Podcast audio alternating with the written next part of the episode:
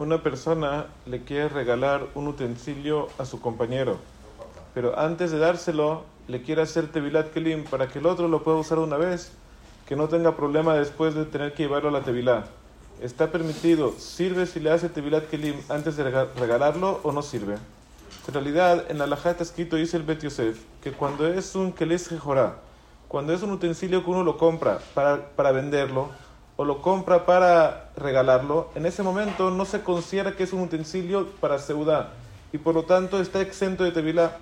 Por lo tanto, la persona que lo va a regalar, en ese momento él no lo quiere utilizar para comer, sino para qué lo quiere utilizar? Para regalar. Entonces, en ese momento, ese utensilio está paturo de tevilá y no sirve lo que le va a hacer tevilá kelim. Y aunque le haga, no es, eh, es como si fuera que no, no se lo hicieron. Es como si fuera alguien que compra un cuchillo para abrir cartas, que en ese caso no hay que hacer el Tevirat Kelim.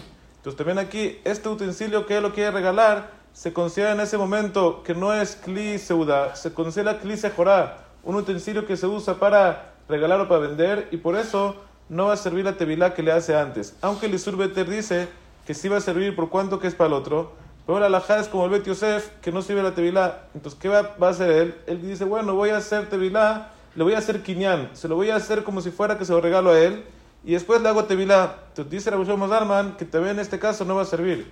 ¿Por qué? Porque puede ser que el que lo reciba como regalo no lo va a querer, porque ya tiene uno igual o no lo necesita, y por lo tanto, ¿qué va a hacer? Lo va a regalar o lo va a vender. Entonces, por lo tanto, aunque le haga tevilá y aunque le haga quiñán, no sirve. Y la persona que lo recibe, si lo quiere utilizar, le tiene que hacer tevilat kelim. Aunque el que se lo regaló le hizo tevilá, él le tiene que hacer tevilá de nuevo. Pero, si en el, en el caso que el que le regaló le hizo tevilá, el que lo recibe le tiene que hacer tevilá sin verajá. Ya que tenemos safek, por lo tanto, safek verajot le aquel y se hace tevilá sin verajá.